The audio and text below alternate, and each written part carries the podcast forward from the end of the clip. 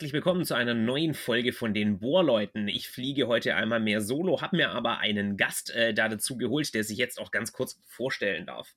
Ja, hallo, mein Name ist Julian Wagner, ähm, bin Lehrer an der Kolpingschule in Fellbach, ähm, habe die Fächer Latein, Geschichte, habe auch noch Altgriechisch dazugenommen, arbeite nebenbei an der Universität Tübingen äh, in der Philologie, habe in Latein ähm, promoviert, beziehungsweise bin gerade am Abschluss des Promotionsverfahrens. Und ja, freue mich hier zu sein. Und danke für die Einladung. Ja, sehr gerne, sehr gerne. Und ich würde auch gleich äh, quasi den Grund nennen, warum äh, machen wir heute volle Doppelpower an Lehrkräften hier im Podcast? Ja, warum, warum tun wir euch das an sozusagen? Wir wollen heute über ein Thema reden, das äh, zum einen im Geschichtsunterricht, aber auch in der äh, öffentlichen Wahrnehmung permanent eine Rolle spielt, nämlich die sehr einfach zu beantwortende und völlig unkontroverse Frage, warum scheiterte die Weimarer Republik? Ja, was ist der eine Grund, äh, weswegen äh, diese diese Staatsform äh, Platz gemacht hat für die Diktatur des Dritten Reiches. Und äh, um quasi dem Ganzen ein äh, ganz kleines Regelwerk und ein wenig Struktur zu geben, haben wir im Vornherein vereinbart, und zwar ohne uns vorher abzusprechen, äh, dass jeder von uns einen Faktor nennt, den er für den entscheidendsten äh, an der ganzen Geschichte hält. Also natürlich nicht den einzigen, aber doch für den wichtigsten.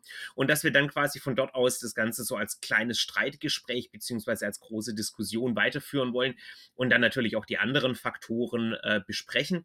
Aber uns geht es eben heute vor allem um die Gewichtung äh, der äh, diese ganzen Faktoren, die zum Untergang von Weimar geführt haben. Und ich würde dir jetzt als Gast quasi die Ehre überlassen, äh, mit deiner äh, These loszulegen. Für dich, Julian, was war der entscheidende Grund, warum die Weimarer Republik äh, untergegangen ist? Was war sozusagen der Tropfen, der das Fass zum Überlaufen gebracht hat? Ja, danke. Also das was wir beide uns einig sind und was ja auch viele sagen, ist, dass man ja die Weimarer Republik von Anfang an erstmal auf das Scheitern hin immer betrachtet. Ja, dass man quasi dieser Republik an sich gar keine Chance gibt in der Retrospektive, sondern meistens wirklich diese Frage über allem schwebt, so, weil man quasi weiß, wie es ausgeht. Und jetzt ist ja immer die große Frage, und die Frage ist sehr berechtigt, wie weit darf man denn überhaupt zurückgehen? Ja, also ich meine, es ergibt sich in der Geschichte ja immer irgendeine Kausalität aus allen möglichen Faktoren. Ähm, und dementsprechend stelle ich mir die Frage, wo ist der Point of No Return? Ja, ähm, da wäre zum einen, also ich, wenn ich, wenn es mir erlaubt ist, würde ich zwei Dinge nehmen. Ich nehme mal zum ersten Mal das erste, wo ich aber nicht weiß, ob es schon zu weit zurückliegt, nämlich der Versailler Vertrag. Ja, dieses ganze Komplex nach dem Ersten Weltkrieg hätte es den Versailler Vertrag nicht gegeben. Wie hätte sich die ganze ähm, Republik, die ganze Idee der Republik entwickelt? Ja, also von Anfang an quasi schon dieses ähm, Damoklesschwert.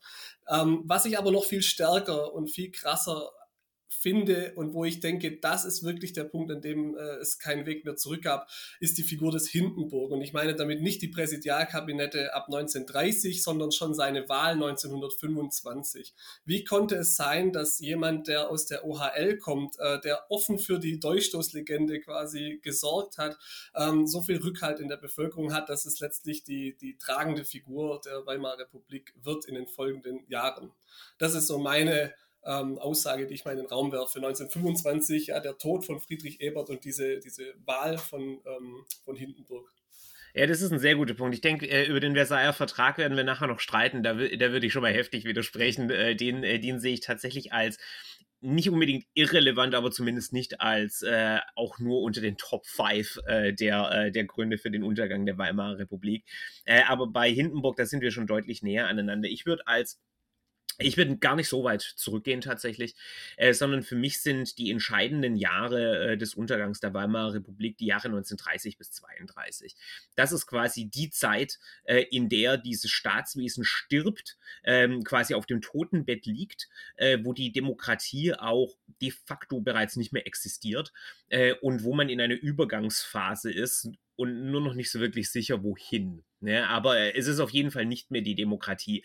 Ähm, und eine meiner großen äh, Thesen, die glaube ich auch in der Geschichtswissenschaft relativ unkontrovers ist, äh, ist, dass es eben nicht automatisch auf die hitlersche Diktatur rausläuft, äh, aber dass eben so zumindest ab 1930 die Überlebenschancen der Demokratie eben auch rapide sinken. Und die Figur von Hindenburg ist da mit Sicherheit äh, ein entscheidender Faktor. Und jetzt meine These sozusagen nach so langer Vorrede. Äh, für mich der wirklich entscheidende Faktor, einerseits im Untergang selbst, andererseits dann aber auch ganz spezifisch in äh, den Ereignissen um den 30. Januar 33, also die sogenannte Machtergreifung, ist die ähm, Bereitschaft der konservativen Eliten, das zuzulassen, einerseits, also mit das meine ich jetzt die, ähm, die Machtübernahme von Hitler, äh, und andererseits eben die Demokratie ganz bewusst zu zerstören. Und äh, konservative Eliten ist hier so ein bisschen ein, äh, so, äh, so, ein Sammelbegriff. Äh, also ich beziehe mich hier nicht nur auf die DNVP, ähm, und, sondern äh, das, das, ist eine, eine Gruppierung von Leuten, die ist nicht zwingend parteipolitisch gebunden. Da gehören auch diverse andere Splitterparteien äh, da dazu. Das geht aber teilweise bis in die Zentrumspartei rein.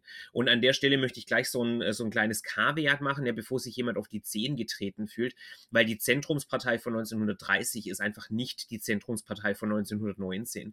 Also wir sprechen hier quasi nicht über die Partei aus der Weimarer Koalition, äh, die sich unsterbliche Verdienste da dabei erwirtschaftet hat, äh, diese, äh, diese Republik überhaupt auf die Beine zu stellen und quasi äh, hier äh, die erste deutsche Demokratie gestützt hat, sondern auf äh, die Zentrumspartei der, äh, der frühen 1930er Jahre, die deutlich in eine autoritäre Richtung abrutscht unter ihrem damaligen Vorsitzenden, dem Prälat Kaas und die einfach nicht mehr vergleichbar ist mit äh, der demokratischen Zentrumspartei äh, noch der späten Kaiserreichsära und äh, dann eben auch der ich sag mal so, der ersten Hälfte, der ersten zwei Drittel äh, der Weimarer Republik. Also wann immer ich jetzt äh, im Folgenden vom Zentrum spreche, bitte immer im Kopf behalten, ja, das ist nicht das demokratische Zentrum, sondern das ist das, was da, äh, zu was es sich später entwickelt hat.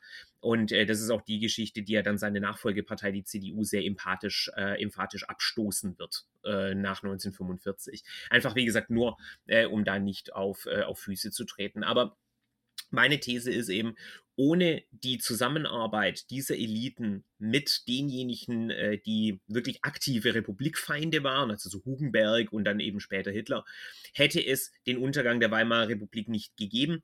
Und als letztes äh, definitorisches Merkmal hier ganz äh, entschlossen zu diesen konservativen Eliten nicht dazugehört, tut eben dann auch die ganze Nazi-Riege. Äh, also äh, Hitler, Göring, Goebbels ähm, und die ganze Bagage, die sind dezidiert keine konservativen Eliten, sondern die gehen mit denen eine Allianz ein oder umgekehrt. Ähm, und diese Allianz ist es, was die Demokratie zerstört. Die haben aber nicht die gleichen Ziele. Äh, Im Endeffekt hoffen die Konservativen, dass sie in der Lage sein werden, äh, die, ähm, die Hitler-Bewegung äh, auszunutzen, um ihre eigenen Ziele zu erreichen und umgekehrt. Und das ist natürlich eine, äh, ein Kalkül, das kann nur für eine Seite aufgehen und wir wissen jetzt aus der Retrospektive ganz deutlich, für wen das aufging. Äh, aber äh, das war 1930 bis 32 nicht unbedingt für alle Seiten ersichtlich. Das wäre jetzt quasi so meine äh, These hier in den Raum geworfen. Das sind auch schon sehr viele spannende Gedanken, wo ich auch bei vielen zustimme. Übrigens auch noch eine kleine Ergänzung zum Zentrum. Das gleiche gilt ja auch für die DDP die ja wahnsinnig nach rechts gerutscht ist und vor allem auch ab 1930 ähm, unheimlich nach rechts gerutscht ist. Ich habe jetzt gerade den Namen vom Vorsitzenden nicht auf dem Schirm, ähm, da müsste ich jetzt einen neuen Tab öffnen hier, aber das ist genau das Problem, dass eben diese, diese Parteien vor allem auch oft in bewusster Abgrenzung zur SPD, ähm, wo ja auch teilweise wirklich ähm, alles von den, ich sage jetzt auch mal rechtsliberal-konservativen Eliten, das ist so ein schwammiger Begriff, ja, sind ja keine Eliten, die werden ja auch von vielen Leuten gewählt, ähm, aber dass sie eben, dass sie eben hier auch so eine, so eine Polarisierung ähm, haben, dass, die, dass generell die Kompromissbereitschaft viel zu niedrig war. Ja. Also es, man kann jetzt hier nicht von, von einem einzelnen Schuldigen sprechen. Wir haben zwar Hindenburg und da bin ich schon auch starker Meinung, dass der eine starke Galionsfigur war in diesem ganzen abgekarteten Spiel. Ähm, und ähm, dass man natürlich auch in der, in, der, in der Rückschau denkt, wie naiv die eigentlich an die Sache rangegangen sind. Also, dass es ihnen so wichtig war, die Demokratie abzuschaffen, dass sie nicht mal gesehen haben, wie im Prinzip Hitler und Konsorten sie letztlich über den Tisch gezogen haben und sich so ähm, ausnehmen zu lassen. Dass man auch sieht, dass, dass, ähm, dass die Nationalsozialisten selbst ja so überrascht waren, ja, wenn man sich Goebbels Tagebucheinträge anschaut, dass er das gar nicht fassen kann, ähm, dass der so viel Glück hat mit solchen Leuten wie Hindenburg und Co., dass dass die das mitmachen, während die Bevölkerung ja teilweise schon ähm, gecheckt hat, also dass die Wahlstimmen für die NSDAP ja auch zurückgingen, ja, 1932. Also das ist schon sehr, sehr erstaunlich und dass ein, dass ein Parlament es hinnimmt, sich selbst abzuschaffen, ähm, funktioniert auch nur durch diese Zermürbung in diesen drei Jahren davor. Also da, da gehe ich ganz, ganz mit dir ähm, d'accord. Wo ich aber schon wirklich früher ansetzen würde, ist eben das, was, was äh, Hindenburg schon in die Wege leitet, beziehungsweise das ganze ähm, das ganze Kabinett drumherum. Er fängt äh, nach und nach an, quasi hier so eine Art zweite OHL in, zu installieren. Ja, das fängt an mit dem, mit dem ähm, Rücktritt vom alten Reichswehrminister ähm, 1928, wo dann der Wilhelm Gröner mit ins Boot geholt wird von Hindenburg, ja, direkt quasi. Ähm, und dann eben, wenn man so will, die zwei mächtigsten Ministerialposten, beziehungsweise der als Reichspräsident und Wehrmacht, äh, Wehrmacht hieß es ja nicht, aber Bund, äh, Reichswehr, quasi ähm, in den Händen der alten Eliten. Das ist schon mal ein ganz wichtiger Faktor. Wo ich gerne auch mit dir drüber streiten möchte, wenn wir schon um die Jahre 1930 bis 22, äh, 32 kreisen, zum Versailler Vertrag können wir dann nachher noch kommen, ähm, ist die Frage danach, welche Rolle die SPD in dieser ganzen Misere spielt. Wir haben heutzutage das gleiche Problem, ähm, wenn es um Russland geht, in der Rückschau mit Tolerierungspolitik, ja, und ähm, wie man das Ganze auch immer nennt. Bei Hitler hieß es dann später Appeasement-Politik. Wenn wir jetzt sehen, was die SPD gemacht hat, ähm, nachdem diese Koalition auseinandergebrochen ist. Also die Fähigkeit zum politischen Diskurs und zur Kompromissbereitschaft, das steht ja außer Frage. Das ist einer der zentralen Faktoren, die eben in dieser ersten Demokratie einfach noch nicht da waren, wo man jetzt auch daraus gelernt hat, dass man mal Kompromisse eingehen muss, ähm, dass diese ganze Debatte um diese Arbeitslosenversicherung 1930 bestimmt hätte anders laufen können, wenn man mit mehr Vernunft dran gegangen wäre. Aber dass dann danach die SPD diese Politik Brünings akzeptiert, aus Angst davor, dass die NSDAP weiter Stimmen bekommt. Wie stehst du denn dazu? Weil natürlich hat ja Hindenburg genau das auch mit einkalkuliert. Er wollte die NSDAP irgendwie auch begrenzen. Er hat Hitler gehasst, ja, der hat den persönlich überhaupt nicht leiden können. Aber die Frage ist eben, welche Rolle spielt Hindenburg und welche Rolle spielt die SPD? Wen würdest du eher da in die Vernunft, äh, in die Verantwortung nehmen? Boah, das ist eine super, super schwierige Frage, weil wir da auch immer gleich in den Bereich von der kontrafaktischen Geschichte rutschen. Also die äh, immer diese Betrachtung von was wäre, wenn. Äh, kurz noch als, äh, als Hintergrundergänzung für diejenigen, die bei den äh, Begrifflichkeiten hier gerade etwas in Schwimmen geraten sind. Der OHL ist die oberste Heeresleitung, also quasi die äh, Militärführung im Ersten Weltkrieg. Hindenburg war ja, bevor er Reichspräsident wurde, der Oberbefehlshaber der deutschen Truppen im Ersten Weltkrieg. Und äh, der treibt eben diesen Prozess massiv voran, das Militär noch mehr von der zivilen Führung äh, zu lösen, als es das ohnehin bereits war. Und die SPD und äh, worauf du dich gerade beziehst, der 1930 bricht die letzte demokratische Regierung auseinander. Das war eine große Koalition zwischen der SPD, der, der dem Zentrum und der DVP, wenn mich nicht alles täuscht. Ähm, und äh, die haben sich zerstritten über eine unglaublich äh, belanglose Frage letzten Endes. Da ging es um eine minimale Erhöhung des, äh, Erhöhung des Beitrags äh, zur Arbeitslosenversicherung. Das war auch ein kalkulierter Zug äh, der, der Rechten innerhalb von der Regierung. Die wollten den Koalitionsbruch äh, und die SPD hat ihnen den Gefallen getan. Äh, äh die äh, haben dann äh, quasi haben den Köder geschluckt. Äh, es kam zum Bruch dieser Koalition und dann nicht zur Neubildung einer neuen demokratischen Koalition, sondern zum ersten Präsidialregime unter Brüning, ähm, äh, der vom Zentrum war, aber eben nicht mehr über eine demokratische Mehrheit im Reichstag verfügt hat. Und die SPD hat dann damals, äh, wie man sich gegenseitig immer versichert hat, um Schlimmeres zu verhindern, eine sogenannte Tolerierungspolitik geführt. Man hat also gesagt, man gibt dem Brüning seine demokratische Mehrheit im Reichstag, indem man zustimmt, obwohl man eigentlich dagegen dagegen ist, äh, um eben äh, zu verhindern, dass noch schlimmere Leute als der Brüning an die Macht kommen. Und ich finde es super schwierig abzuschätzen, ob das, ob das ein Fehler war oder ob das kein Fehler war. Ich glaube, die SPD hatte ab 1930 einfach eine Hand von Karten, die in einem Ausmaß beschissen war. Die hatten quasi Geigel- und Binokelkarten in einem, äh, in einem Pokergame auf der Hand, äh, könnte man sagen. Ja, also das, die, die haben ja nicht mal mehr dasselbe Spiel gespielt, äh, letzten Endes. Und das nicht, äh, weil sie es nicht wollten, sondern weil sie nicht mehr konnten. Ab 1930 ist die SPD de facto die einzig demokratische Partei, die noch übrig ist. Und die haben von den Wahlergebnissen her so ungefähr 25 Prozent. Ja, wir haben ja schon gesagt, das Zentrum ist zu dem Zeitpunkt nicht mehr demokratisch. Die DDP ist weggerutscht. Das ist die komplette ehemalige Weimarer Koalition. Äh, die gibt es alle nicht mehr. Die DVP und die DNVP sind absolut nicht mehr willens, äh, mit Koalitionsregierungen äh, die Republik zu stützen. Das heißt, für die SPD gibt es eigentlich nur noch zwei Möglichkeiten, was sie tun können. Entweder sie gehen in die Opposition äh, und spielen und tun quasi so, als ob das demokratische Spiel weiterhin funktioniert aus der reinen Oppositionsrolle heraus. Oder sie machen diese Tolerierungspolitik in der Hoffnung, einen moderierenden Einfluss auf Brüning zu haben und tun auf die Art und Weise so, als ob die Demokratie noch existiert. Aber so oder so ist es ein so tu als ob Spiel. Und ich sehe nicht, welche anderen Möglichkeiten sie äh, an dieser Stelle noch haben. Äh, das ist so ein bisschen äh, das Problem. Also angenommen, die würden den Brüning nicht unterstützen und der Brüning müsste sich wesentlich stärker auf, äh, auf Notverordnungen stützen, als er das tatsächlich getan hat.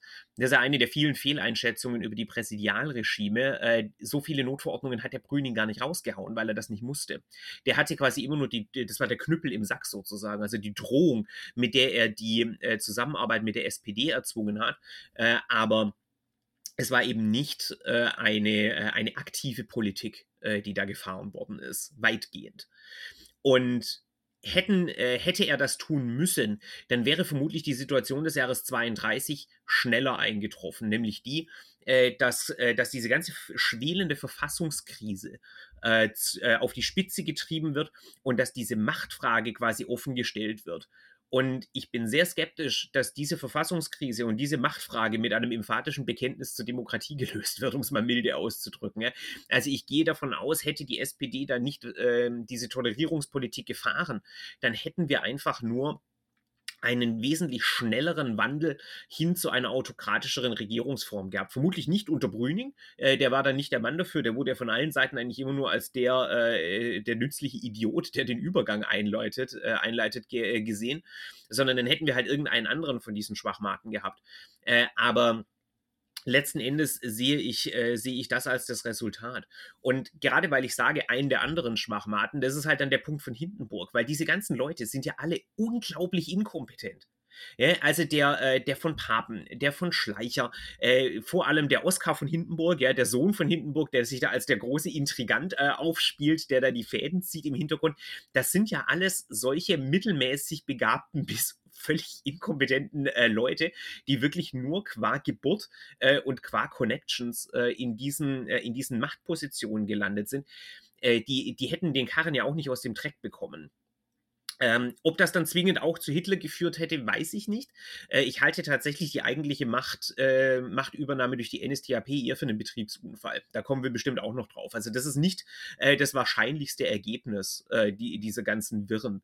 Äh, ich würde da eher davon ausgehen, dass wir da so ein, äh, so ein relativ instabiles ähm, Abwechseln von verschiedenen autokratischeren Regierungstypen kriegen, dass diese Verfassungskrise sich immer weiter zuspitzt und äh, dass das in die Richtung irgendwie weitergeht. Also mehr so das Szenario Österreich ähm, als das äh, Szenario Nationalsozialismus. Das wäre so meine Antwort auf deine Frage. Wie stehst du da dazu? Also ich stimme dir bei vielen Punkten dazu, dass, ähm, dass gerade aus dieser ganzen ja, Konsorte von äh, Adligen, die da einfach das Glück hatten, dass sie beliebt waren und dass sie ähm, ja in ihrer Position ähm, diese Machtstellung bekommen haben, dass die nichts drauf hatten. Ja, zum Oskar von Hindenburg kann man ganze Bücher schreiben, wie äh, dämlich der war, auch in seiner Rolle als, als äh, so Vorreiter des Nationalsozialismus, wenn man sich diese ganzen Sachen anschaut, die er dann ja auch nach dem Tod von seinem Vater gemacht hat. Das ist alles äh, sehr, sehr furchtbar und sehr schrecklich. Wo ich äh, tatsächlich sagen muss, ähm, dass eine Tolerierungspolitik der SPD ja auch äh, gewisse Vorteile gebracht hat, war, dass man ja sieht, dass ein großes Problem der Weimarer Republik diese, diese, diese vielen Wahlen waren. Dass ja eine Bevölkerung, die alle paar Monate zur Wahlurne muss, da irgendwann keinen Bock mehr drauf hat. Ähm, dass diese Abnutzungserscheinung, die hat man ja eigentlich schon bei den Nationalsozialisten gesehen. Also ich, ich bin auch der Meinung, dass, ähm, dass die Nazis an die Macht kamen, nicht pures Glück war, das, äh, das ist zu einfach gefasst, aber dass es eben einfach ähm, zu dieser Zeit in diesem Zeitpunkt ähm, hätte das ähm, auch verhindert werden können mit diesen 37 Prozent oder 33 Prozent, die sie da, die sie da hatten. Und dass ähm, die Tolerierungspolitik zwei Jahre eben diese ewigen Neuwahlen verhindert haben. Also ich glaube, dass tatsächlich auch schon 1930 sollte es soweit gekommen sein, dass irgendwie immer mit Notverordnung regiert würde, alle 60 Tage Parlamentswechsel, dann wäre das System wahrscheinlich schon zwei Jahre vorher tot gewesen. Die Frage ist nur, was wäre dann gewesen? Wären die Nazis wirklich groß geworden? Ähm, wäre das dann wieder abgeflacht?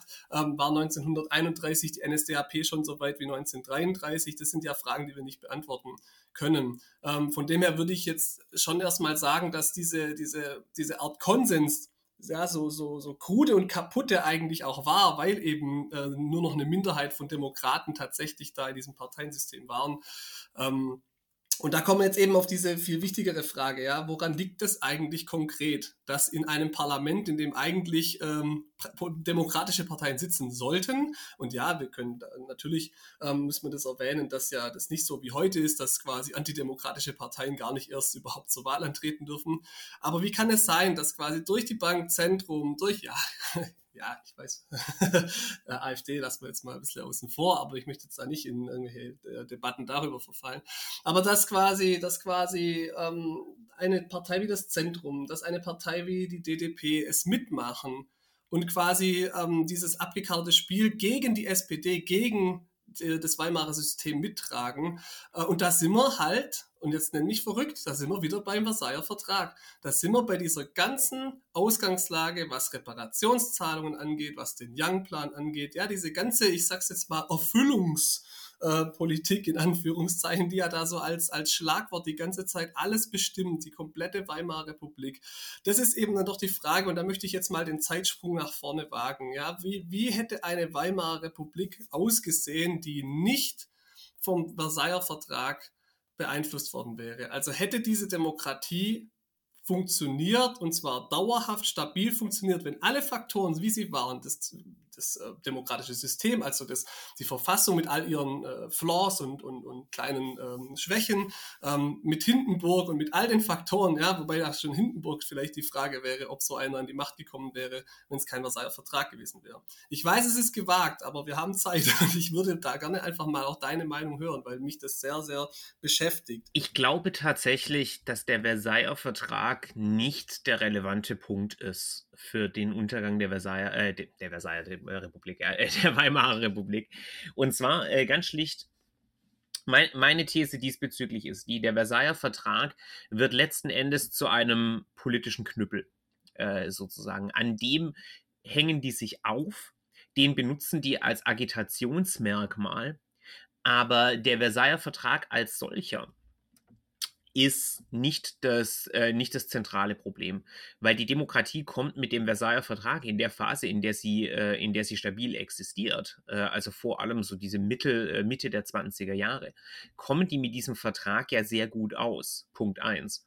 Äh, und Punkt 2 ist der, dass der Versailler Vertrag ja de facto keine echte Rolle mehr spielt. Äh, spätestens ab so 1928. Ich glaube, da war der Young-Plan, äh, wenn mich nicht alles täuscht. Äh, da wird das Ding ja langsam wirklich zur Makulatur. Und ja, Klar machen die Werbung da damit. Ich meine, in jedem Schulbuch äh, findet sich dieses Werbeplakat der NSDAP ähm, mit, diesen, äh, mit diesen Sklaven, die da von diesem ähm, Teufelchen gepeitscht werden äh, und an dieser, äh, an dieser Mühle äh, ziehen. Ja, vielleicht äh, kriegt ihr das jetzt gerade so auch in eurem Kopf rein und dann steht da drüber, bis in die dritte Generation müsst ihr fronen, ähm, weil die Zahlungen ja damals bis 1988 gestrickt werden. Aber gerade diese Streckung der Zahlungen bis 1988, das ist ja kein Merkmal dafür, dass jetzt hier ein unglaublich brutales Reparationsregime auferlegt wird, sondern das ist ja de facto die Anerkennung, dass dieses Ding tot ist. Nee, diese, äh, diese Zahlungen bis 1988, das quasi so als kleiner Ausflug hier, das ist eine innenpolitische äh, ein innenpolitisches Zucker für die Franzosen, damit die nicht, äh, damit die französischen Politiker nicht vor ihre eigene Bevölkerung hinstehen müssen und sagen, ja, sorry Leute, der Versailler Vertrag ist tot, die können sich jetzt darauf berufen, äh, dass sie da äh, diesen tollen äh, finalen Zahlungsplan, ja endlich gibt es einen Zahlungsplan, äh, können sie behaupten, während allen klar ist, dass dieser Zahlungsplan niemals erfüllt werden wird. Das ist wie seinerzeit in der Euro-Krise, wo ständig irgendwelche Fantasie-Schuldenpläne für Griechenland ausgearbeitet werden, von denen jeder weiß, äh, dass die kompletter Humbug sind. Ungefähr ungefähr das ist die Rolle des Versailler Vertrags äh, in, äh, in diesen Jahren. Das ist letzten Endes nur noch ein, äh, ein Ding, an dem, äh, an dem eine Identitätspolitik aufgehangen wird, letzten Endes. Und hätte es den Versailler Vertrag nicht gegeben, dann hätten die die an was anderem aufgehängt. Äh, also egal, ganz egal, wie der Versailler Vertrag ausgestaltet ist. Und es gibt ja irgendeine Art von Friedensvertrag. Die Rechten hätten sich daran aufgehängt und hätten irgendwelche Details dieses Vertrages hochgejazzt. Wir sehen ja das zum Beispiel in Italien. Äh, die, die sind eine Gewinnermacht des, äh, des Ersten Weltkrieges. Die kriegen ja im äh, Versailler Vertrag etwas dazu. Und was macht Mussolini? Er instrumentalisiert die Versailler Nachkriegsordnung und sagt, das ist ganz, ganz schrecklich äh, und wir müssen da ganz dringend was dagegen tun. Oder wirft den Blick nach Japan. Auch die sind eine Siegermacht des Ersten Weltkrieges und auch die fühlen sich äh, total beschissen äh, vom Versailler Vertrag. Im Übrigen genau dasselbe in Frankreich und Großbritannien. Nur, dass die eben nicht in, äh, in, äh, in autoritäre Systeme abrutschen.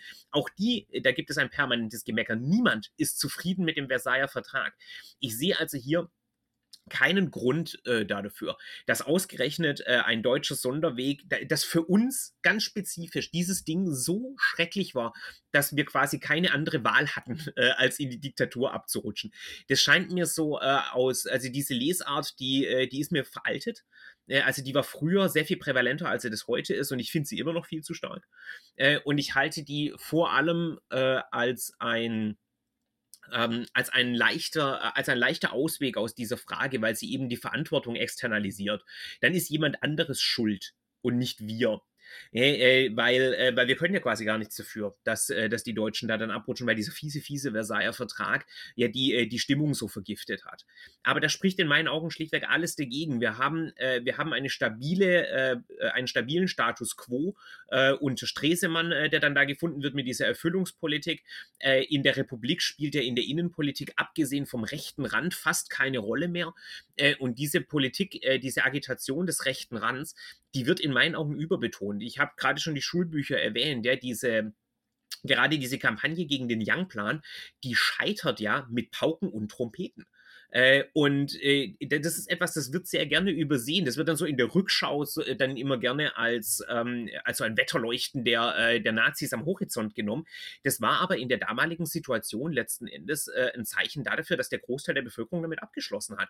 Also äh, für 80 Prozent der Deutschen war der Versailler Vertrag letzten Endes kein mobilis mobilisierungsfähiges Thema mehr.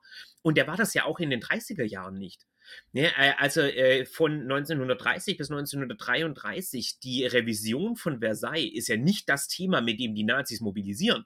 Das Thema, das den Nazis die Wählenden zutreibt, ist die Weltwirtschaftskrise und die hat mit dem Versailler Vertrag schon zu tun, aber nur sehr peripher. Äh, das wäre meine, äh, meine Meinung zum Versailler Vertrag. Ich überspitze es sicherlich ein ganz klein wenig hier für die Zwecke dieses Podcasts, aber äh, das ist zumindest die Richtung, in die ich, in die ich da tendiere. Ja, natürlich bin ich da auch durch meine eigene Schulunterrichtserfahrung geprägt, ja, und wir sind ja auch die ganze Zeit noch von diesen Büchern umgeben, auch in, der, in, der, Populärwissenschaft und in den Dokus. Ich habe diese ganz tolle Karikatur vor Augen aus Amerika, wo Hitler noch mit Pickelhaube aus dem Versailler Vertrag rauskriecht. Äh, die kennst du sicherlich auch noch, oder die kennt ihr vielleicht auch noch.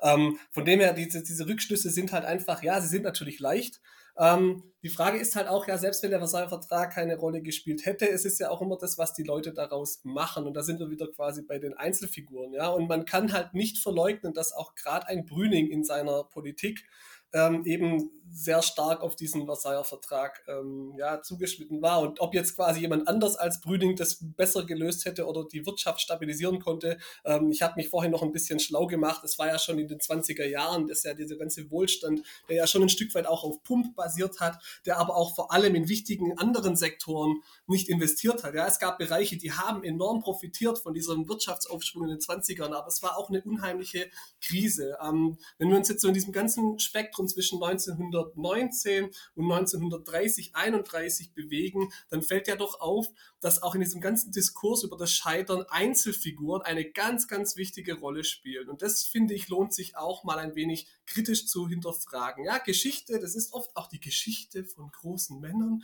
Ja, das aber, ja, da sind wir ja auch heutzutage dabei, das ein Stück weit mal äh, aufzudröseln, das Ganze zu, äh, kritisch zu beleuchten. Wir sehen zum Beispiel Hindenburg. Ja, wir sind uns da einig, Hindenburg spielt eine große Rolle in seinem Tun, in seiner Politik und seinem Kabinett. Wir können als Kontrastfolien äh, Ebert nennen, wir können aber auch Stresemann nennen. Ja, da gibt es ja diese tollen Theorien, was wenn Stresemann länger gelebt hätte, ja, ähm, der mit seiner Politik, du hast es selber gesagt, in den 20er Jahren für viel Stabilität gesorgt hat. Natürlich ist es nicht Stresemann allein, es sind die Parteien, es sind auch äh, seine Leute und, und ähm, auch das Ausland, auch ähm, französische Minister, die da eine Rolle spielen. Ähm, aber die Frage ist doch, wenn es um dieses Versailler Vertrag geht, wie schlachten den Einzelpersonen aus oder generell, wie, wie agitieren Einzelpersonen? Und da ist dann doch die Frage eher nach der Gesellschaft. Ja? Also hätte ein Stresemann wirklich noch fünf Jahre Demokratie retten können ja? oder auch durch die Wirtschaftskrise führen können, hätte jemand anders als Hindenburg Schlimmeres vermeiden hätte können. Ähm, das sind wir wieder im Bereich der Spekulation. Aber was ich vor allem sehe, und das ist jetzt ein viel, viel komplexeres Thema, warum gerade in Deutschland dieser Versuch der Demokratie so krachend gescheitert ist. Und da lohnt sich auch der Blick ins Ausland. Ich fand deinen, deinen Vergleich mit Italien sehr schön, dass sie als Gewinnermacht trotz allem in diesen Faschismus äh, reingeschlittert sind, ähm, zeigt, und auch andere europäische Nationen zeigen das genauso, dass hier in dieser, in dieser Zeit, in den 20er, 30er Jahren, ein da prallen zwei Welten aufeinander. Da prallt dieser Modernismus, da prallt diese neue Massenkultur, dieser Lebensstil, ja ein Stück weit auch dieser Amerikanismus, wie es ja auch manchmal genannt wird, mit dieser alten vormodernen elitären Gesellschaft ähm, zusammen. Und in diesem Widerspruch ergibt sich ja auch diese ganze Hindenburg-Wahl. Nur ist da eben die Frage, wo setzen wir da an, wenn es um das Thema geht, welches konkrete Ereignis. Ähm, da, da bin ich dann irgendwie wieder bei diesem Jahr 1925. Was wäre gewesen, wenn das Marx gewonnen hätte? Hätte sich äh, entscheidend was geändert?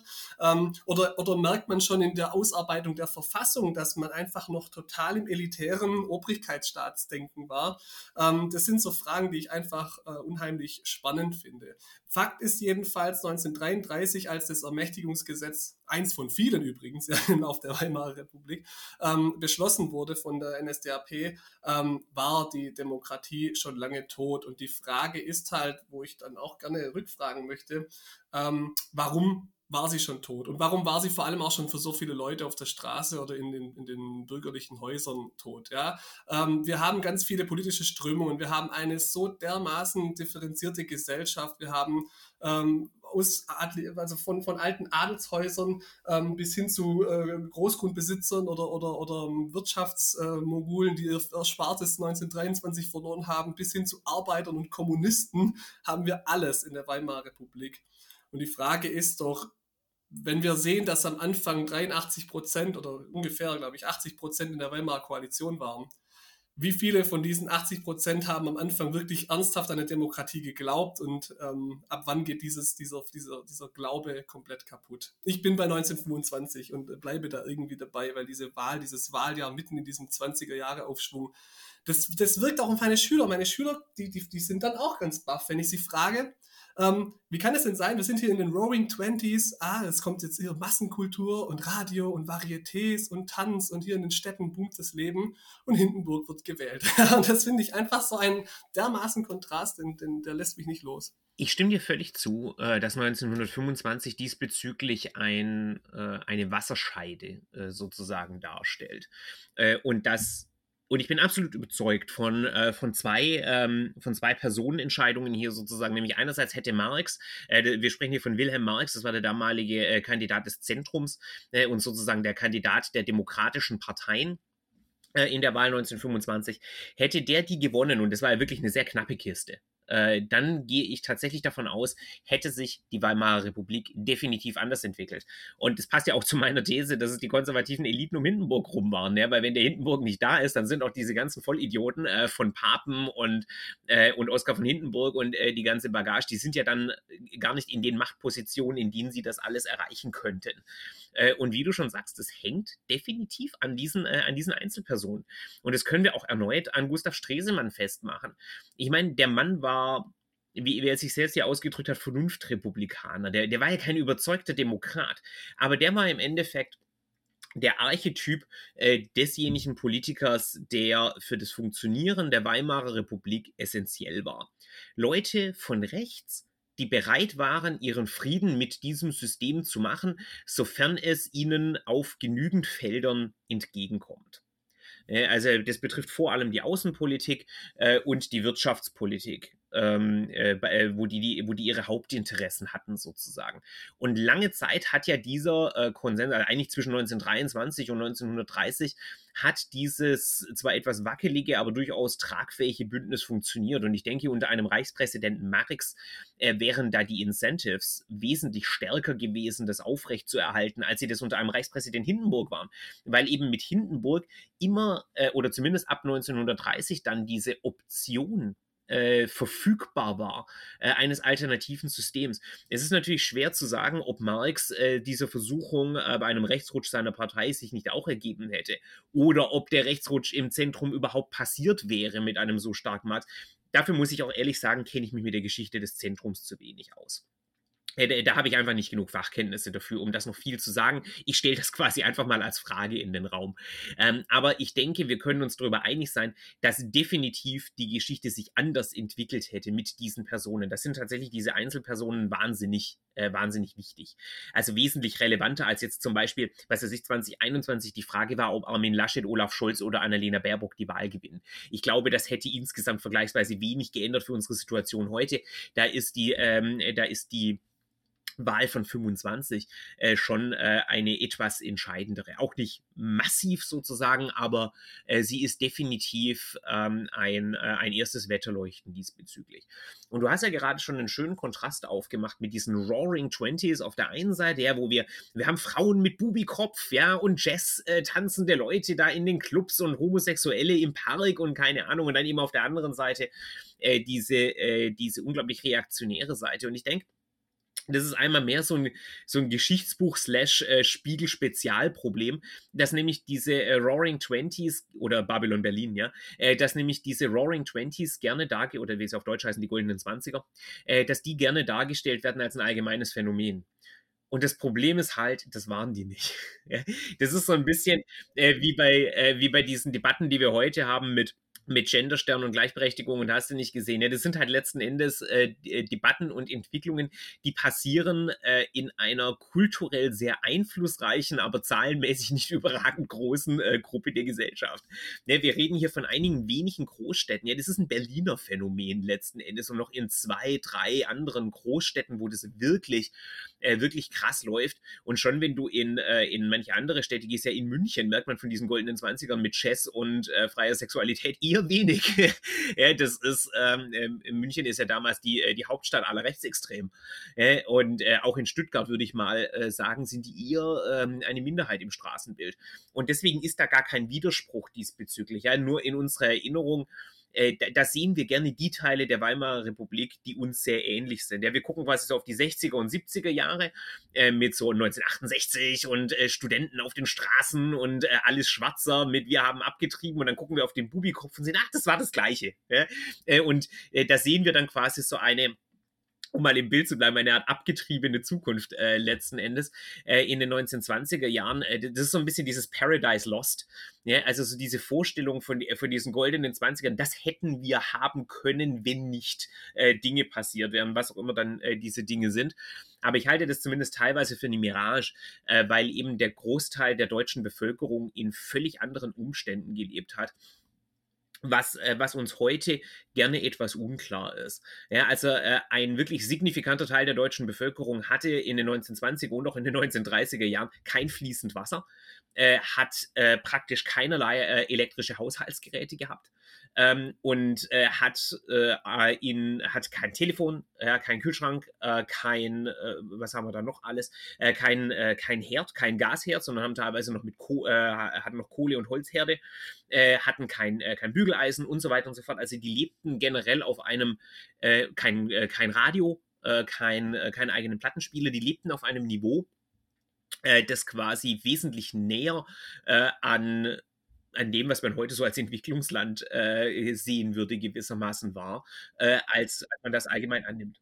Und sorry, einschreitet, die sehen halt vor allem an dieser Stelle auch gleichzeitig dann auch, ähm, was für Schattenseiten die Industrialisierung bringt, weil sie sehen ja trotz allem dann die Fabriken, sie sehen, was aus Arbeitern wird, sie sehen, was das alles politisch von der Dimension hat. Ich glaube, das macht diesen Nährboden, was ja auch heute so ein ähnlicher Faktor ist für diesen, für diese Nostalgie, für diese verklärende äh, Nostalgie von früher, diese ganze Reaktionsbewegung so einfach, nur das äh, da einzuhaken. Ja, man, man, man sieht nicht quasi, was die Industrialisierung bringen kann, weil Mehrheit, Mehr, Mehrheit der Bevölkerung eben nichts hat oder davon nicht profitiert und sehen aber, was es quasi für einen riesen problematischen Impact und verkomplizierenden Faktor das Ganze auf die Gesellschaft ausmacht. Ich glaube, das spielt eine ganz große Rolle auch. Absolut. Das führt ja auch in das, was du vorher schon mal erwähnt hast, nämlich diese Furcht vor einer, in Anführungszeichen, Amerikanisierung.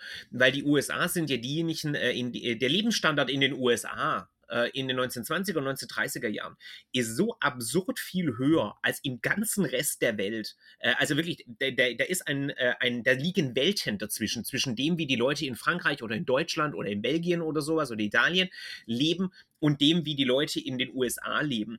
Und äh, diese Massenkultur und dieser Massenkonsum, den sehen die natürlich auf der einen Seite. Und der ist quasi ähnlich wie im Kalten Krieg dann später, äh, ist der natürlich auch für manche Leute ein Sehnsuchtspunkt. Und auf der anderen Seite muss man sich ja dazu irgendwie verhalten. Ja, also ich muss ja quasi für mich irgendwie die Frage beantworten, warum ist mein Land, Klammer auf, das natürlich das großartigste der Welt ist, Klammer zu, wie für jeden, äh, warum ist mein Land nicht in der Lage, das zu leisten? Und äh, logischerweise verfallen die dann auf diese Erklärungen, äh, da werden dann diese Gegensätze aufgemacht, ja, wir sind eine Kulturnation und die Amerikaner, die sind ja alle nur, äh, die sind quasi diese, äh, diese zivilisierten äh, die, äh, das ist ja dieser typische Gegensatz, der kommt ja noch aus der Zeit vor dem Ersten Weltkrieg, ja, deutsche Kultur versus angelsächsische Zivilisation, äh, wo dann diese Argumentation aufgemacht wird, äh, dass, äh, dass die Amerikaner diese Seelenlosigkeit haben äh, und äh, dass es da quasi an Substanz fehlt, äh, letzten Endes an kultureller. Und wir erkaufen uns unseren kulturell höher stehenden Status sozusagen eben dadurch, dass wir nicht äh, im Radio Jazz hören. Ne? Und das ist das Bessere und das ist das Überlegene. das ist eine Sicht, die teilen übrigens Linke wie Rechte. also das, dieser Anti-Amerikanismus, dieser Antimaterialismus, der, der findet sich, der ist quasi Konsens äh, in der deutschen Gesellschaft. Der wird jedes Mal anders verpackt.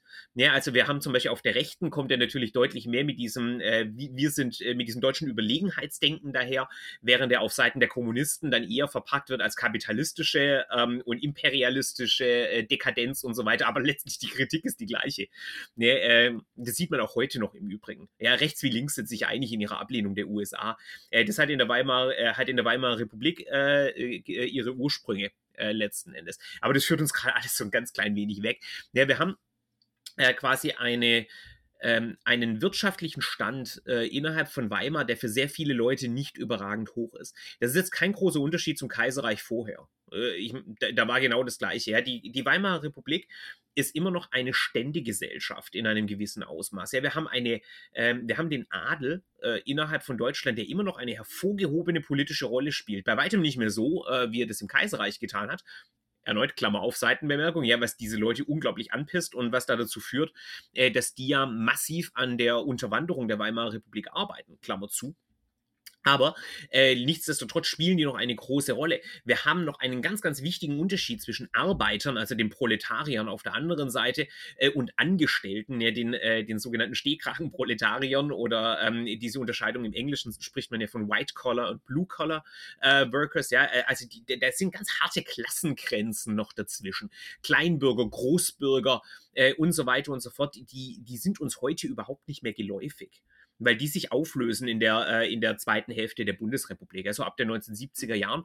Äh, deswegen kennen wir das heutzutage nicht mehr wirklich, aber in Weimar spielen die noch eine gigantische Rolle. Und die muss man sozusagen alle mit, äh, mit einbedenken. Und die SPD beispielsweise ist zu der Zeit immer noch eine Klassenpartei. Äh, die wird in, im Bürgertum niemals würden die äh, die SPD wählen. Ja, die, die wird nicht mit Kneifzangen angefasst, weil das ist, ähm, das ist quasi der Klassenfeind äh, letzten Endes. Und äh, äh, das ist eines der vielen Probleme, dass dieser demokratischen Parteien ja auch, dass die es nicht schaffen, diese Milieugrenzen zu überschreiten, wie das die SPD und die CDU dann in der Bundesrepublik schaffen werden. diese Parteien. Auch erst ab den 60ern. Ne? In der Frühphase war das ja noch genauso, dass SPD und CDU, die waren ja, zwei Kontraste. Ja, genau, genau. Äh, da haben wir dann diese Entwicklung, äh, die in Weimar einfach nicht passiert.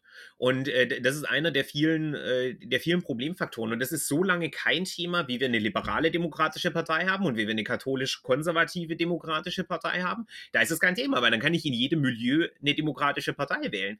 Aber wenn, äh, wenn die Milieuparteien beginnen, sich abzunabeln äh, und die Milieus selbst quasi sich beginnen, von der Demokratie abzuwenden, dann kriegen wir ein Problem.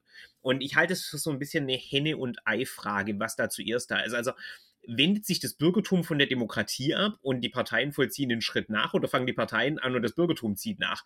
Äh, ich bin ehrlich gesagt unsicher. Äh, nur das Ergebnis sind wir uns, glaube ich, einig. Nämlich, äh, genau, also deine These, bitte. Ja, alles gut. Ähm, ich, ich, ich sehe den Gedanken und dieses Henne-Ei-Problem ist doch genau das, was ja auch letztlich das Entscheidende ist, auch was wir letztlich mitnehmen können, weil wir jetzt ja, man diese ganzen Diskussionen über Weimar, die haben ja jetzt in den letzten äh, zwei, drei Jahren enormen Zulauf bekommen, eben auch wegen dem 100-jährigen Jubiläum und weil wir irgendwie erstaunlich nah wieder an solchen äh, Diskussionen über Demokratie, Demokratieerhalt, äh, Gefährdung der Demokratie sind. Ja, das sind ja Themen, die uns ja die ganze Zeit beschäftigen.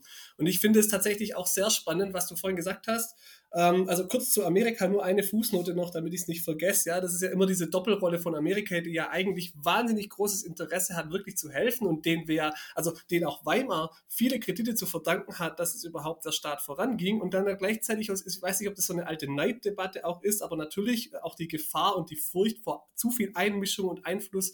Das ist so dieses, dieses, dieses Doppelspiel. Und ich glaube, daraus kommt dieser Anti-Amerikanismus. Ich bin da ganz bei dir, dass der schon in Weimar da ist und auch die Grundlage von dem ist, was wir heute haben.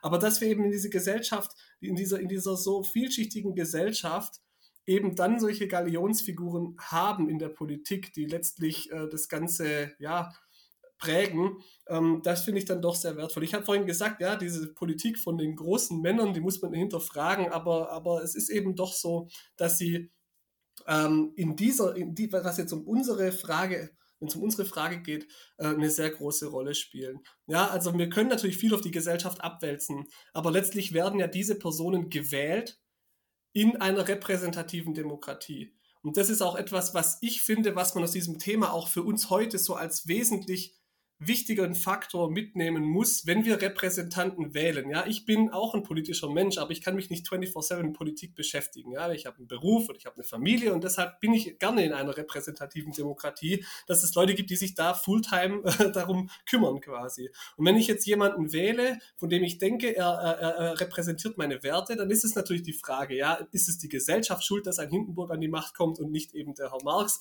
Ähm, oder ähm, kann ich was dafür, dass ein Herr Ebert quasi frühzeitig stirbt? Wirkt und, und dass der natürlich einen Wahnsinnseinfluss hat, auch Stresemann.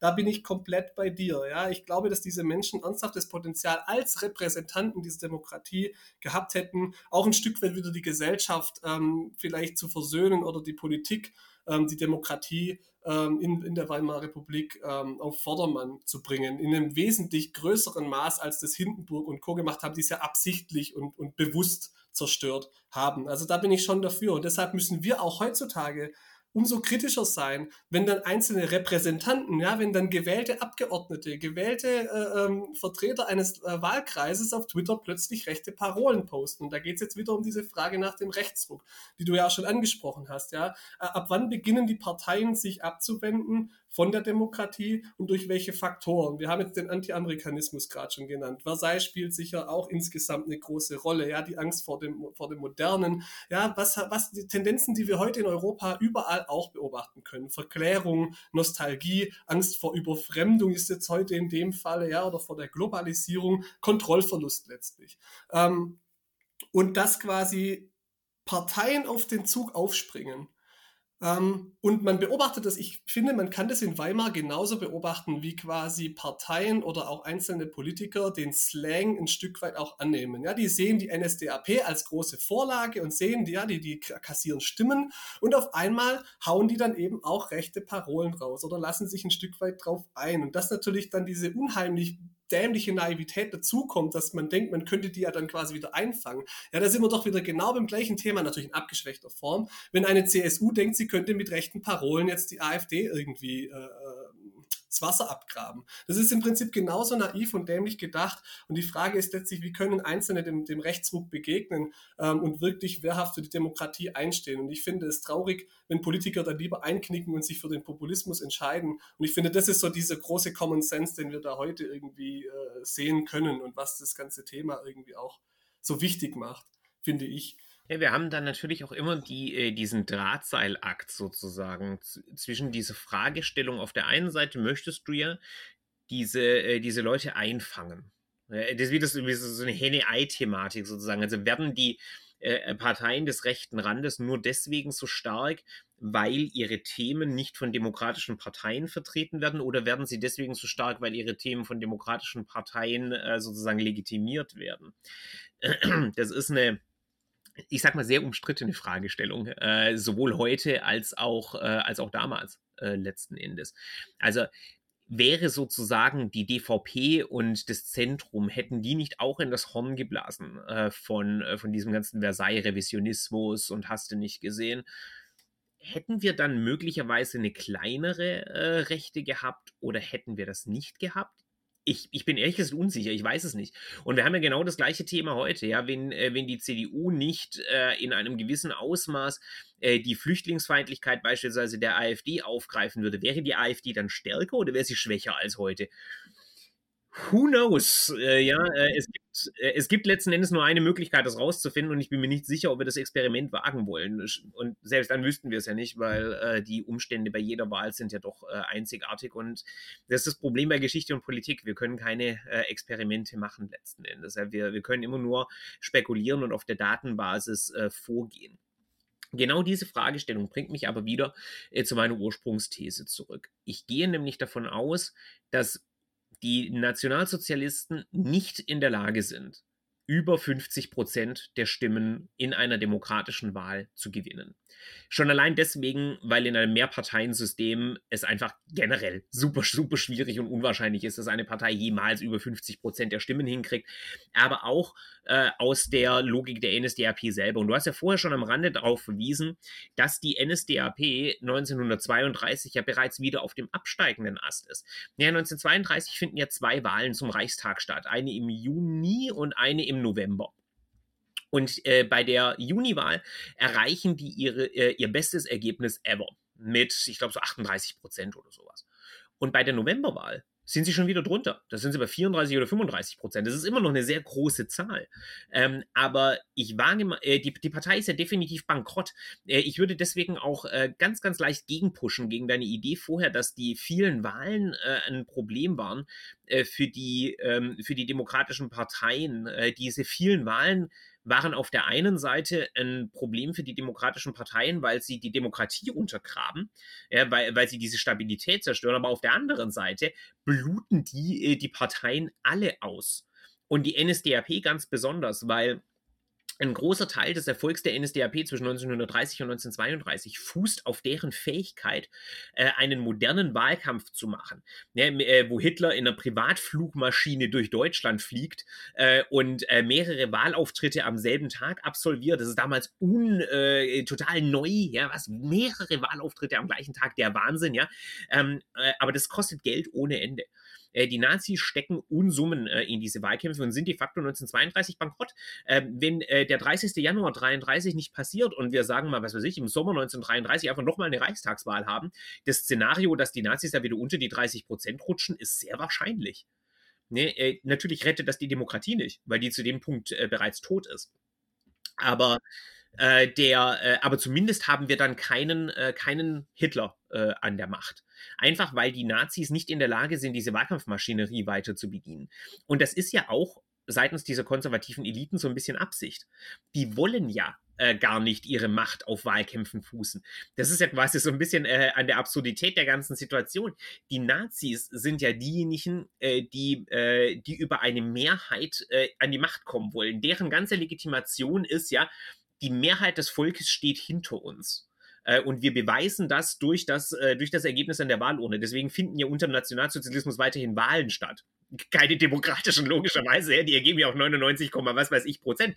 Aber äh, die, die gehen weiter durch dieses Schauspiel äh, der Wahlen. Äh, auf diesen Zusammenhang hat Hedwig Richter übrigens sehr schön hingewiesen in ihrem Buch Demokratie, eine deutsche Affäre seid zur Lektüre unbedingt empfohlen. Ich packe es auch nochmal in die Show Notes, ähm, dass, äh, dass quasi die Nazis äh, ohne die moderne Demokratie gar nicht vorstellbar sind. Also die bedienen sich quasi der, äh, der Repräsentations- und Legitimationsmechanismen der Demokratie, während das die ganze konservative Riege, also von Papen, von Schleicher, Hindenburg und so weiter, die hassen das wie die Pest. Äh, die wollen das nicht haben. Für die ist ja quasi von einer Mehrheit der Bevölkerung geliebt und gewählt zu werden. Das ist ja quasi ein Ausweis dafür, dass du unseriös bist.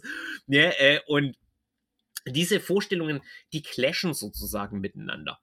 Und ähm, deswegen ist es ja so relevant, dass quasi die Konservativen eine Notwendigkeit erkennen, anders als es noch im Kaiserreich der Fall war, eine demokratische Mehrheit oder zumindest eine Mehrheit im Parlament zu haben, um ihre eigene Herrschaft abzusichern.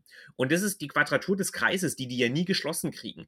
Dass sie auf der einen Seite nicht demokratisch regieren wollen, aber auf der anderen Seite müssen sie ja quasi irgendwie versuchen, äh, die, äh, die, die, demokratischen äh, Trappings of Power, also diese äh, wie würde man da auf Deutsch sagen, ja, so quasi diese Lametta, diese demokratische Lametta sich umzuhängen. Man kann sagen, diese ganze Idee der Volksgemeinschaft ist ja letztlich eine, eine Perversion eigentlich oder eine totale Verdrehung des demokratischen Gedankens, aber auf dem ja letztlich diese ganze Ideologie auch fußt. Ja? Also ähm, die, die, dieses Konstrukt, dass man ja quasi als Volk gemeinsam, ja, und natürlich unter dem Führer, ja, aber dass man da dass man dem selber mit dazu verholfen hat, dass man da ein Teil davon ist, dieser Bewegung, da bin ich ganz d'accord. Das wäre nicht möglich. Ja? Der, der Adelsgedanke ist ja genau der umgekehrte, ja? dass man quasi eigentlich ähm, dazu befähigt ist, und zwar von höheren Mächten quasi und von Geburt an, ja, dies zu tun. Ja, das hätte ein Hitler niemals machen können. Ja, der kommt zwar immer wieder mit der Vorsehung, aber die Vorsehung äh, spielt auch eine ganz große Rolle mit Blick auf das Volk, die ja quasi ihn dahin gebracht hat. Ja, also das ist schon ein ganz wichtiger Faktor. Aber da kommen wir doch eigentlich jetzt hier zu, zu einer schönen, jetzt kristallisiert sich ja wirklich der Kern quasi raus, ja, und man muss da auch ein Stück weit aufpassen, dass wir nicht zwei Fragestellungen miteinander vermischen. Weil oft wird es ja auch in einen Topf geworfen. Der Scheitern Weimar bedeutet Aufstieg Hitler. Und ich finde, da sind wir doch jetzt an dem Punkt, wo wir sagen können, ähm, dass das eben zwei völlig verschiedene Paar Schuhe sind. Und ich bin auch der Meinung, ich habe vorhin gesagt, diese vielen Wahlen, die sind ein Problem für die Demokratie. Und das sind sie natürlich. Ähm, und genau das gleiche Problem haben ja dann die NSDAP. Die NSDAP hat dann zu diesem auch wieder so ein Zufallsfaktor, ein Stück weit, dass die Weltwirtschaftskrise dann natürlich auch genau da einschlägt, wo die mit ihrer äh, großen Kampagne und so weiter dann auch letztlich ähm, drauf rumreiten, ist ja, dass die NSDAP als einzige dieser Weimarer Parteien neu ist. Ja, also gibt es natürlich immer kleine Splitterparteien und so weiter und die führen einen guten Wahlkampf, das spielt auch eine Rolle, aber da können die Leute nach, was weiß ich, zu diesem Zeitpunkt schon 13 Reichstagswahlen äh, sehen, da kommt jetzt eine neue Partei, ja, der einigermaßen charismatische Galionsfigur, machen guten Wahlkampf, die wählen wir. Und dass diese Abstumpfung, die ja die anderen Parteien genauso betrifft, ja, äh, schon nach zwei Jahren einsetzt, beziehungsweise dann schon in dieser zweiten Wahl 1932 absehbar ist, dass die ja doch auch nichts ändern können, ja, und dann gibt es halt nochmal Wahlen. Und was soll jetzt die NSDAP groß machen? Ich bin da ganz bei dir, dass das auch so gewesen wäre, dass die diese 50 Prozent nie geknackt hätten. Die wären ein Jahr später nochmal 10 Prozent weniger geworden. Und vielleicht hätte sie sich auch als Partei in diesem rechten Spiel etabliert. Vielleicht hätte sie die DNVP abgelöst. Das weiß ich nicht. Ähm, da bin ich wieder jetzt in der Spekulationsblase Blase drin. Aber ich denke, diese Frage, dass die Demokratie untergehen musste und dass sie vor allem mit, also ob sie untergehen musste, ja, das ist eine andere Frage, aber dass sie ab 1930 definitiv tot war, das können wir mit Ja beantworten. Dass es aber automatisch zu Hitler führt, das ist auf jeden Fall überhaupt nicht so, ja, sondern, sondern das ist eine ganz andere Geschichte, wie dann aus letztlich dieser, dieser Zerstörung der Demokratie dann noch diese, diese äh, unheimlich furchtbare Nazi-Diktatur wurde. Ähm, das ist dann wirklich das Versagen einzelner äh, Institutionen äh, und Personen zuzuschreiben. Da bin ich dann definitiv ähm, bei dir. Ich finde das eine sehr gute Aufgliederung. Ich glaube, das wäre nochmal ein ganz eigener Podcast, äh, quasi der Aufstieg Hitlers als solcher. Äh, aber ja, der Untergang äh, von Weimar, ich würde auch zugeben, ab 1930 sind die Chancen zumindest sehr schlecht. Äh, davor überhaupt nicht. Also ich bin äh, ein ganz, ganz großer Gegner von diesem Weimar musste scheitern, äh, von diesem teleologischen Ansatz, der leider Gottes in Geschichtsbüchern sich immer noch findet und auch in den Bildungsplänen, einfach weil Weimar immer vom Scheitern her gedacht wird. Äh, und ich halte, ich halte das für einen ganz, ganz großen Fehler. Äh, aber das lässt sich leider Gottes nicht vermeiden äh, in dieser Kurzgeschichtsschreibung und in der Form, in der das mittlerweile in den Bildungsplänen drin ist, in der Kürze. Der, der, der, ist eine gewisse Neigung da dazu. Und auch in der Populärdarstellung ist, ist diese Frage des Scheiterns, die steht ja immer über allem. Das ist ja bei 1848 das Gleiche. Das wird ja auch immer vom, vom Scheitern her gedacht. Oder das Kaiserreich. Das muss ja dann auch immer in den Ersten Weltkrieg münden, als ob das, äh, als ob da irgendeine gottgegebene Mechanik dahinter stehen würde. Äh, und da, da muss man aufpassen dass man das nicht macht. Also wir müssen als äh, HistorikerInnen und natürlich auch als SchülerInnen im Geschichtsunterricht, wir müssen immer schauen, dass wir erklären und analysieren, warum Dinge so passiert sind, wie sie passiert sind ohne in den, äh, ohne der Versuchung anheimzufallen, da einen Automatismus draus zu machen und quasi zu sehr vom Ende her zu denken. Und gleichzeitig müssen wir natürlich der Versuchung äh, widerstehen, da dann in Spekulieren zu geraten. Ja, wir, haben, äh, wir haben ja da versucht, äh, in diesem Podcast jetzt immer wieder äh, davon wegzubleiben und quasi zu sagen, so, boah, hier kann man nicht genau sagen, ja, ist ein Henne- und Ei-Problem und so weiter. Äh, aber letzten Endes, da befinden wir uns in unglaublich unsicheren Gefilden, äh, in die äh, seriöse GeschichtswissenschaftlerInnen äh, sich ja üblicherweise auch nicht begeben. Äh, also gerade kontrafaktische Geschichtsschreibung ist ja alles andere als beliebt. Äh, aber ich denke, der, das ist einfach ein faszinierendes Thema, weil, es, weil es immer Lektionen bereitzuhalten scheint, äh, zumindest für unsere Gegenwart auch das wäre wiederum ein eigenes Podcast-Thema, ja. Also wie relevant ist das Scheitern der Weimarer Republik für uns heute eigentlich? Ne, äh, und auch da, da wäre ich vorsichtig, äh, zu eindeutige Parallelen zu ziehen, eben weil die Gesellschaft der 20er und 30er Jahre doch eine komplett andere ist als heute, weil die Welt um uns herum eine komplett andere ist als heute. Äh, aber nichtsdestotrotz ähm, ist da eine bleibende Faszination äh, dahinter, die uns, glaube ich, schon den einen oder anderen Ansatz geben kann. Von daher danke ich dir sehr, sehr herzlich für diese, äh, für diese anregende Diskussion. Ich hoffe, auch für unsere Zuhörenden war das Ganze spannend. Ich bin schon äh, sehr, äh, sehr neugierig auf die Kommentare, äh, die das ganze Ding dann äh, mit sich bringen wird.